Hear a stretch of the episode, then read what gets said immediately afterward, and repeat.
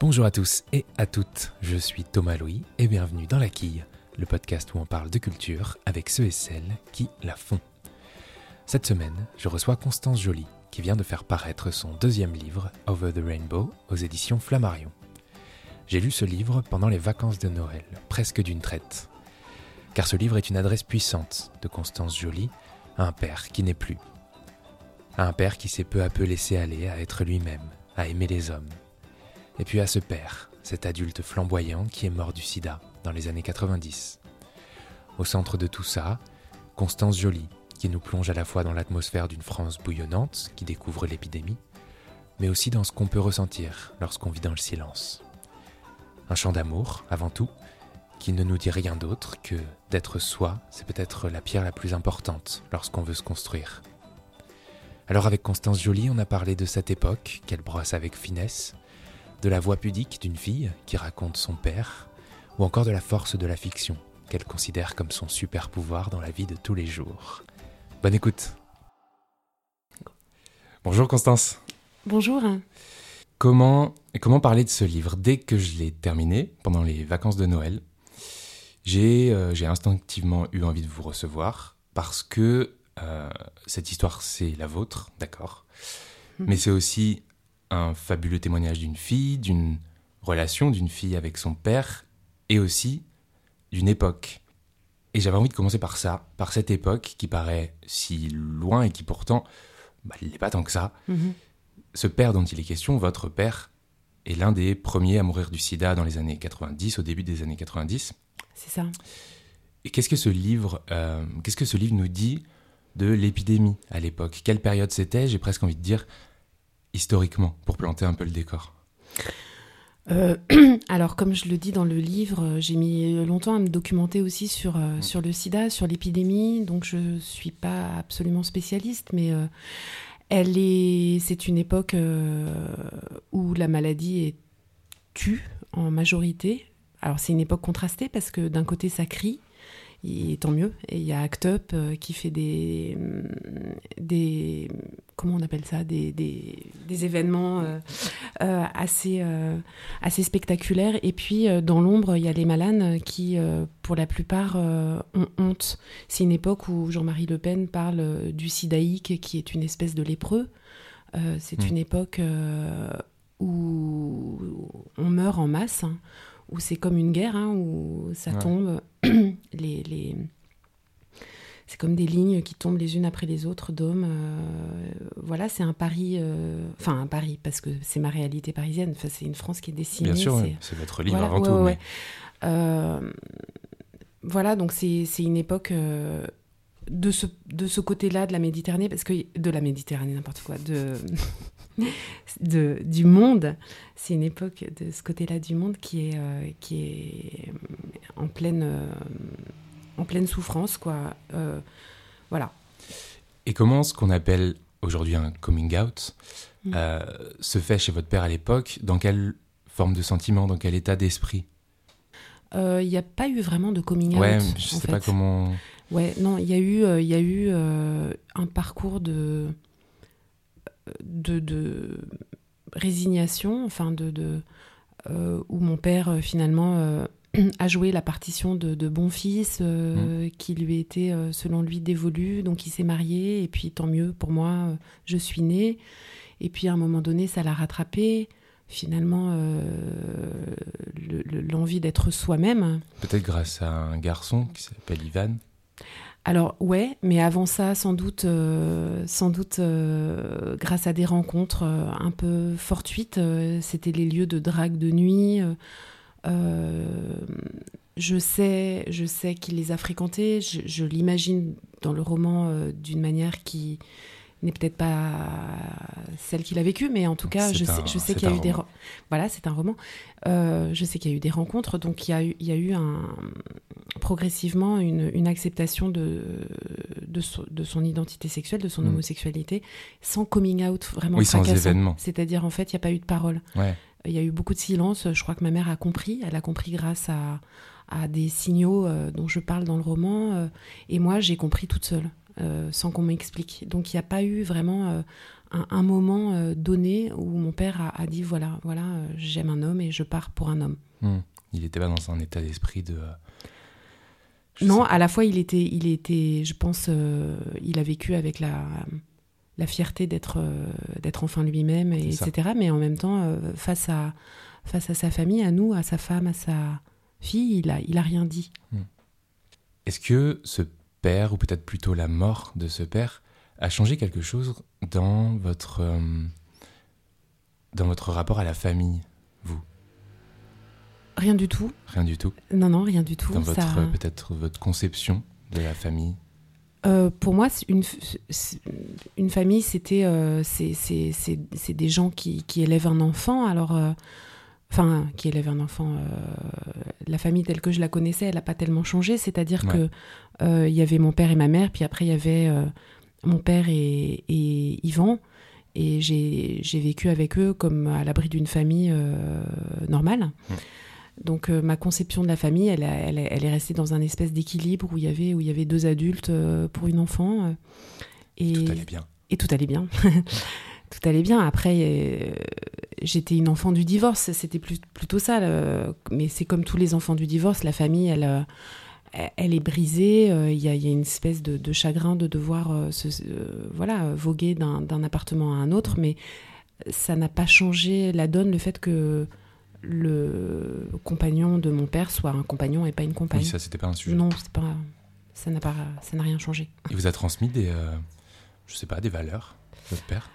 Euh, que vous gardez encore aujourd'hui, évidemment euh, C'est difficile à, à, dire de mon point de vue, mais je pense qu'il m'a transmis euh, une forme de de, de, de, de, joie, de joie à mmh. être soi-même, hein, enfin de joie, de joie, de joie, d'humour. c'est pas mal déjà la joie. Ouais.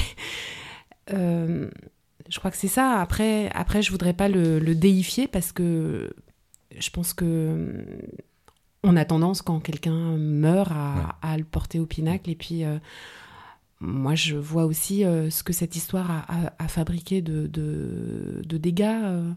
c'est comme une bombe, quand même. moi, j'ai vu ma mère à terre, donc j'avais un parent très, très heureux, un parent très, très malheureux. Mais il m'a transmis quand même, effectivement, l'idée qu'il faut on peut pas reculer devant devant ce qui nous appelle quoi devant euh, il faut avoir le courage de d'être soi voilà. Hmm. alors le livre il est dédié à votre mère. Est-ce que euh, c'est trop impudique et on n'est pas là pour ça? Mhm. de vous demander pour quelle raison? Euh, ouais c'est c'est pas du tout impudique c'est une bonne question je pense que ma mère j'ai recueilli euh, au début du, de l'écriture du livre ses, ses, souvenirs à elle. Mm. Euh, et elle l'a lu euh, de façon un peu difficile. Enfin, c'était assez impactant pour elle. J'imagine, ouais. Et, et je, je, trouve que c'est une forme de cadeau qu'elle m'a fait de me laisser parler de, de cette histoire où elle est un personnage vous attendiez euh, nécessairement son autorisation Oui, oui, oui. Enfin, son autorisation. Euh, si, si j'avais écrit des choses qui la mettaient en difficulté, euh, je, je, les aurais modifiées. Mais voilà, je pense qu'elle. oui, elle m'a. Je, je, lui dédie ça parce que c'est son histoire. C'est une histoire au travers duquel elle a, elle a beaucoup souffert. Et, et je pense aussi qu'elle a un lien très fort à mon père, même encore aujourd'hui. Et je pense que voilà, c'était une façon de lui offrir ça à elle cette histoire, qui est son histoire. Alors, tous les retours, je vous avais mm. même pas fait le mien, mais je le partage naturellement ici. Tous les retours que j'ai lus, que j'ai vus, que j'ai entendus parlent de ce livre comme, euh, comme d'un frisson, comme d'un livre poignant, euh, comme d'un livre viscéral. Euh, c'est très bien, oui. Mais finalement, il est écrit sur quel. il, a il a été écrit sur quel sentiment ce livre de votre côté? Euh, c'est un livre que je, transporte depuis un certain temps. En fait, euh, j'ai eu beaucoup de mal à l'écrire. Euh, il précédait le premier roman, en fait. Vous l'aviez écrit avant Ouais, j'avais écrit une bonne partie. Le matin est un tigre. C'est ça, Le matin est un tigre, qui était mon premier roman. du coup, j'ai mis du temps à, En fait, je pensais que c'était une histoire qui allait me faire beaucoup de mal. J'avais peur de, j'avais peur de l'écrire. J'avais peur de qu'elle me replonge dans, dans, une mélancolie. Dans... Et puis, euh, donc j'ai attendu d'avoir euh, la force. Et je pense que ce premier roman m'a donné la force. C'est-à-dire, je me suis dit déjà que j'arrivais à terminer une histoire, ce qui n'était pas du tout gagné pour moi. Je pensais pas arriver à écrire un jour. Puis j'avais pas forcément non plus euh, cette envie, même si j'ai écrit l'histoire de, de, mon père assez tôt, après sa mort, quelques scènes. Et je l'ai écrit euh, dans, un, dans un souci de, euh, de m'approprier, euh, de, de, de, ma, de justesse, en fait, d'arriver à être juste. Mmh. Donc ça veut dire mettre aussi l'histoire de côté, l'émotion de côté un peu, s'y reconnecter aussi, mais c'est peut-être pas clair ce que je dis. je l'ai écrit dans un en travaillant en fait je, pour que pour que ce soit pas euh, voilà pour que ce soit pas un, pudique euh, il fallait il fallait transformer ça euh, par la littérature j'ai essayé de, de, travailler de travailler cette voix de voilà donc j'ai essayé plein de trucs etc et puis de temps en temps j'étais saisie par des images évidemment des, des rêves euh, tout ça était irrigué de beaucoup d'émotions, mais pendant que j'écrivais, j'étais, j'avais le souci d'être juste, surtout. Avec un peu de fiction malgré tout. Euh, ben, nécessairement. Enfin, il y a tout un pan du roman où bah, j'étais par définition pas là. Voilà, par essence. Donc, euh, donc du coup, je reconstruis. Puis je pense que nos souvenirs, ils sont reconstruits aussi. C'est dans nos souvenirs, on a choisi de. Il y a des gros plans. Y a... on pose la mm. caméra ici et pas là. C'est une reconstruction déjà. C'est comme un film qu'on se projette. Donc, je pense que c'est déjà de la fiction, ouais nos souvenirs. C'était quoi la bonne distance entre cette... Euh, c'était la voix narrative. C'était... Euh, c'était... Euh, c'était de trouver cette adresse en, tu, qui est un hommage en fait pour moi à un homme qui dort de Pérec que j'aime énormément. et qui était, préféré. Ah ouais? Pérec c'était un, un, ami de mon père en fait. il lui a dédicacé un homme qui dort. Et j'ai déjà travaillé sur cette, euh, sur cette histoire dans un roman graphique euh, que j'ai fait euh, qui s'appelle La Belle Absente. Et, et ce tu, il, m'a beaucoup habité comme ça. Et, et, et, je me suis. Voilà, j'ai en trouvant cette, cette adresse-là, j'ai trouvé un canal qui me semblait juste. et puis, ma mère, je l'ai écrit à la troisième personne. Ça aussi, je la mmh. vois de l'extérieur. Euh, parce qu'elle est toujours vivante et que pour moi, euh, euh, c'était une manière de la mettre à la fois de qu'elle soit présente, mais un peu à l'arrière-plan. Et puis, puis voilà, donc la justesse, c'était, c'était ça, et c'était de se tenir à une lisière de l'émotion qui, qui soit voilà, qui soit pas insupportablement pathos, un truc que j'aimerais bien lire. Quoi. Aussi voilà, ben on, on, est mauvais juge hein, pour se dire qu'on est impudique euh, ou pudique. Euh, mais disons que voilà, je voulais pas du tout aller dans. Déjà, c'était un homme, lui, euh, très joyeux, en fait, du coup, même malade d'une certaine manière. Donc, ça aurait été un contresens de faire un texte larmoyant. Dans le pathos. Ouais. Peut-être qu'on pourrait aussi parler de ce titre, Over the Rainbow, mm-hmm. qui n'est pas qu'inspiré d'une chanson, j'imagine. Mm-hmm. Il veut dire autre chose. Mm-hmm.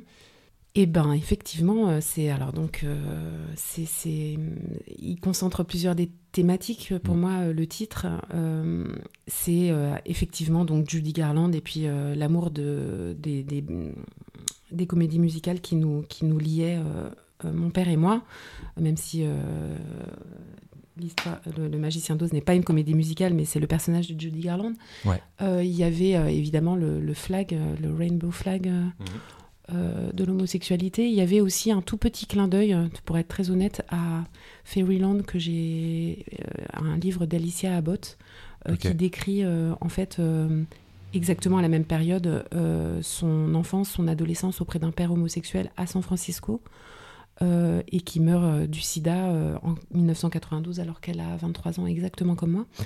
Donc c'était son Fairyland, son pays enchanté, et moi c'est Over the Rainbow, c'est également mon pays enchanté, c'est un pays d'enfance et de nostalgie, c'est aussi un pays de promesses, au-delà de l'arc-en-ciel, il y a, y, a, y, a, y a la promesse d'être, d'être heureux. Euh, voilà, donc c'était... Oui, plein de petites choses qui font que Miss Bout à Bout... Qui était euh, signifiant pour moi, ouais ça, ça colle. Ça colle. bah, merci. Euh, alors, on l'a un peu évoqué, c'est aussi un livre donc sur la jeunesse, celle de votre père, Mhm. où en toute logique, vous n'étiez pas.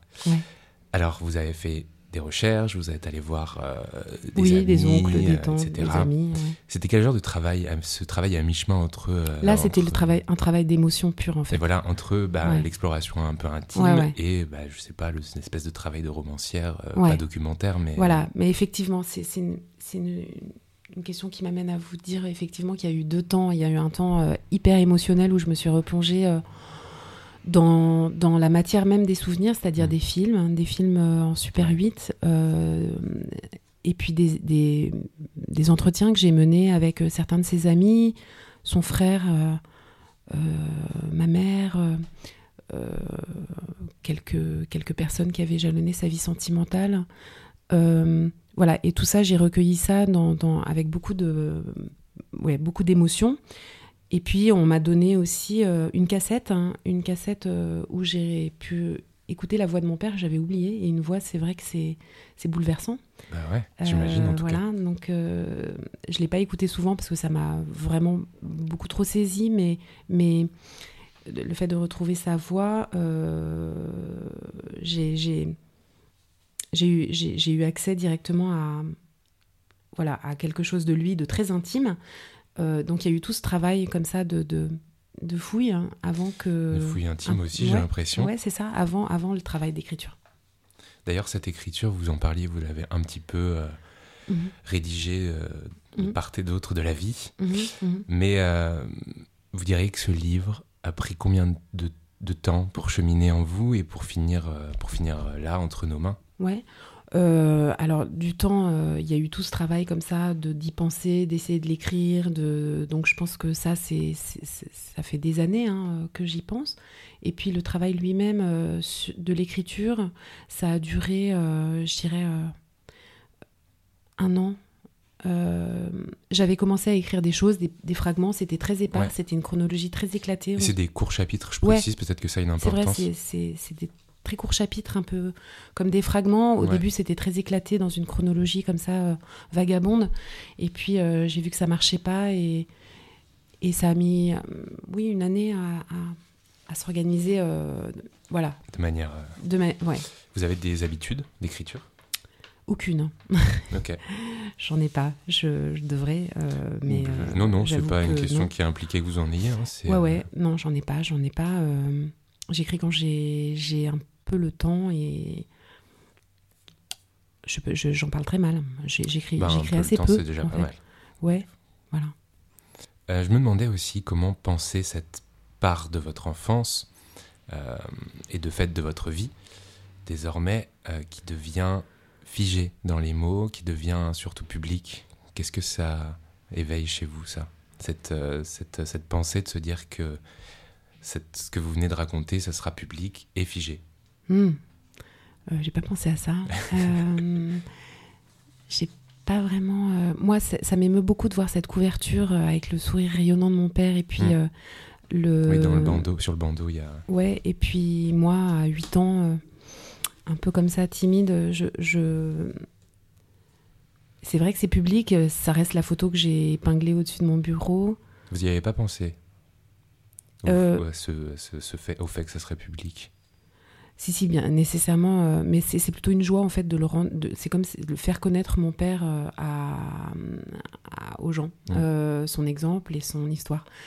Du coup, j'ai j'ai pas l'impression d'être impudique parce que c'est notre histoire, mais c'est aussi peut-être un chemin, un chemin dont j'avais besoin de parler pour que les gens se je l'ai aussi écrit euh, en, en réaction au, au- je veux dire, il y, a- il y a encore quand même un- une, une homophobie euh, très très forte. hein. et euh, quand je voyais toutes ces familles euh, défiler, euh, même encore Mhm. récemment pour un papa et une maman, etc., je me disais que j'avais besoin d'écrire cette histoire. Donc, donc je, suis, je, suis, je suis contente juste de, de porter cette histoire et le fait que j'ai pas l'impression d'être enfermée parce que j'ai- navigué dans les souvenirs je les ai reconstruits aussi. C'est un peu de la fiction quand même. Ouais, du coup, il y a, j'en ai gardé aussi beaucoup bien au chaud. je vous le souhaite. voilà, dans ma tête. Hein. Ouais. Je cite Je vis grâce à l'histoire que tu avais voulu raconter au monde et qui t'avait littéralement laissé sans voix. Je vis grâce à la fiction. Je me suis demandé, c'est-à-dire, quel est, quel est ce pouvoir mhm. dont tout le monde parle, fantastique, qu'a la fiction pour vous? De manière euh, peut-être plus globale. Mais... Ouais, ouais. Euh, c'est vraiment la fiction. Je crois que c'est ma croyance en fait. Je pense qu'il y a des gens qui croient en Dieu euh, et des gens qui se raccrochent à, quelque chose. Moi, je crois au pouvoir de la fiction sur nos vies, quoi. Mm. Je pense que j'ai été impressionnée quand j'ai lu euh, Sapiens de Harari, en fait, où il dit que finalement le sapiens c'est pas l'espèce la plus du tout la plus la plus forte et si on s'est adapté, c'est grâce au pouvoir de la fiction, au fait de se raconter des histoires, hein, de se projeter. je pense que c'est notre super pouvoir d'humain. Et euh, c'est mon super pouvoir dans la vie de tous les jours, en fait, de euh, ah. d'arriver à me fabriquer euh, des histoires et de de pouvoir arrondir les angles du réel qui sinon me percuteraient et me transperceraient beaucoup trop violemment que de d'arriver à mettre du moelleux dans dans la vie grâce à la fiction. Je sais pas. Alors moi, c'est, je comprends ce que je dis, mais peut-être que en fait, euh, euh, je ne sais pas si ça peut se transmettre. En tout cas, euh, c'est la fiction qui m'aide à vivre. Hein. C'est le fait de, bon, déjà d'en lire, de, mm. de, lire de la littérature, de la poésie, surtout beaucoup de poésie. Et puis. C'est le fait de se raconter aussi des histoires sur les gens, sur ça veut pas dire vivre dans le déni, dans le mensonge, dans mais c'est aussi parvenir à, cheminer, euh, enfin, voilà, dans une, une réalité peut-être un petit peu, euh, un petit peu euh, différente, un petit peu décalée, enchantée, je sais pas. Alors c'est votre deuxième roman. Mhm. Le premier s'appelait Le matin est un tigre. Quels sont précisément ces territoires de fiction que vous pourriez avoir envie d'explorer pour un potentiel troisième que, ah. que, que je vous souhaite? Merci. Euh, alors, je pense que je suis assez obsédée par la maladie, si je n'avais mhm. pas vu, mais je, effectivement, il y, a, il, y a, il y, a, un petit quelque chose. C'est-à-dire que dans Le Matin est un tigre, je parlais d'une maladie euh, euh, plutôt. J'ai voulu, voulu ne pas la nommer et j'en ai, ai fait une métaphore et même une image, un chardon. D'ailleurs, un chardon ressemble euh, au virus du sida euh, quand, on le voit, il est tout hérissé de, piquants. Mhm. Et par, contre, dans Over the Rainbow, j'ai voulu euh, nommer la maladie, une maladie que mon père se refusait à nommer et se refusait à dire. Ça me semblait important de, au contraire, la nommer. donc il y, a le thème, je pense, de la maladie qui, m'intéresse, quoi. Vous travaillez sur quelque chose en ce moment ou pas du tout? Ouais, mais qui n'a rien à voir avec la maladie pour le coup, pour l'instant en tout cas, je sais pas. Euh, parce que je découvre en fait au fur et à mesure de l'écriture ce dont je parle. En fait, je ne choisis pas de m'attaquer à un thème ou à un sujet. Euh, je le découvre un peu en, en cours de route, quoi. Donc pour l'instant, c'est loin de ça, mais on ne sait jamais, quoi. Peut-être qu'un chardon peut-être poussera non, mais Outre, outre la maladie, je pense que c'est, je pense que ce qui m'intéresse dans l'écriture, c'est d'arriver à, l'évocation. En fait, moi, ce qui m'intéresse comme lectrice, c'est euh, arriver à percevoir euh, le monde à travers les yeux d'une sensibilité autre. Donc, euh, peu importe ce dont on parle, pour moi, c'est vraiment un travail de d'évocation, de, langue d'image. Hein. Je pense que j'aurais souhaité euh, être née dans la parfumerie. Euh, j'aurais souhaité aussi euh, peindre des choses auxquelles je me suis essayée ultra maladroitement. Et finalement, du coup, le fait d'écrire, ça me permet de d'être à la fois née, peintre, etc. Donc, de faire jouer les sens, en fait. Tous les sens, en fait. C'est ça qui m'intéresse dans l'écriture. C'est d'évoquer vraiment le monde en plusieurs dimensions sensuelles.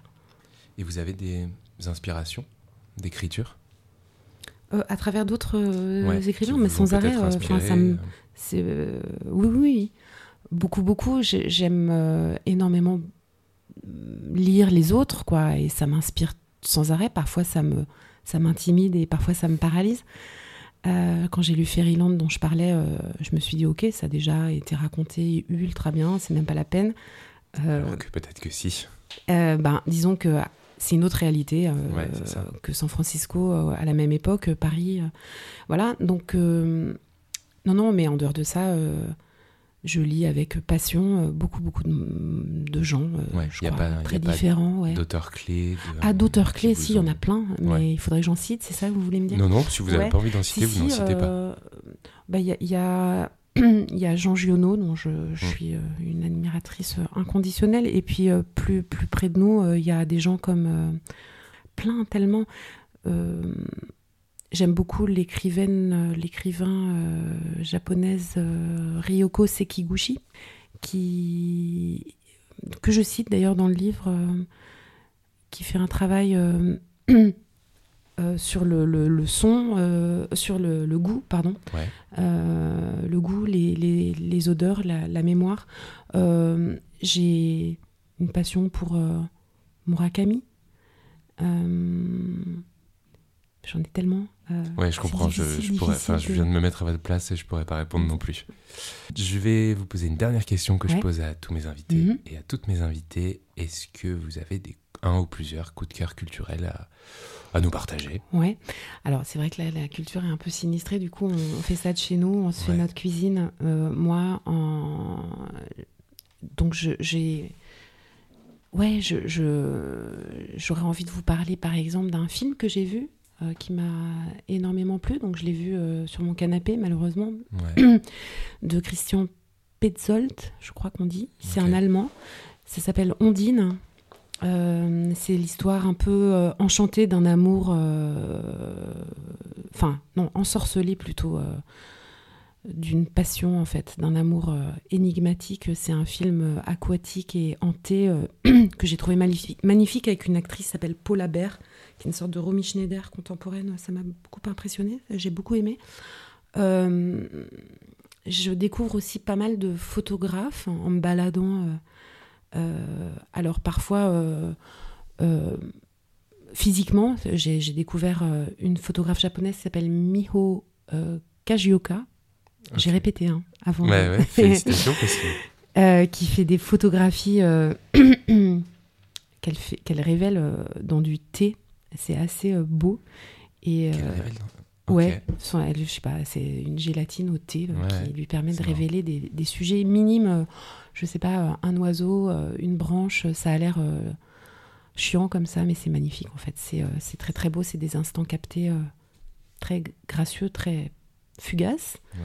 ça m'a amené à me balader et de découvrir un autre photographe japonais qui s'appelle Yamamoto Masao. Là aussi, j'ai répété. Euh, il est. Euh, c'est. Très très fort ces sujets. Euh, c'est là aussi une photographie en noir et blanc, un peu sépia, avec un pouvoir d'évocation. Justement, on en parlait très très beau. Et puis un livre, celui de Patti Smith, par exemple, L'année du singe, où j'aime beaucoup chez elle cette espèce de, de chamane d'indienne euh, euh, mélancolique et tranquille. J'aime beaucoup son éloge de l'errance, en fait, euh, même littéraire, en fait. Ça me, ça me rassure qu'on puisse ainsi écrire en se baladant d'un lieu à un autre. Un, visage en appelle un autre, une émotion en appelle une autre. Et j'aime bien cette, cette façon un peu marabout de ficelle comme ça, de cheminer dans la vie. pour moi, c'est presque une profession de foi et j'aime énormément ça. C'est son dernier, du coup. C'est son dernier, ouais. Super. Merci beaucoup, Constance. Ben, merci. Merci à, à vous, Thomas. Et eh bien voilà, la quille, c'est terminé pour cette semaine, mais on se retrouve la semaine prochaine avec un nouvel entretien et une nouvelle ou un nouvel invité pour parler de culture. En attendant, n'hésitez pas à suivre la quille sur les réseaux sociaux et puis évidemment à vous abonner au podcast. Merci beaucoup pour votre écoute et à la semaine prochaine.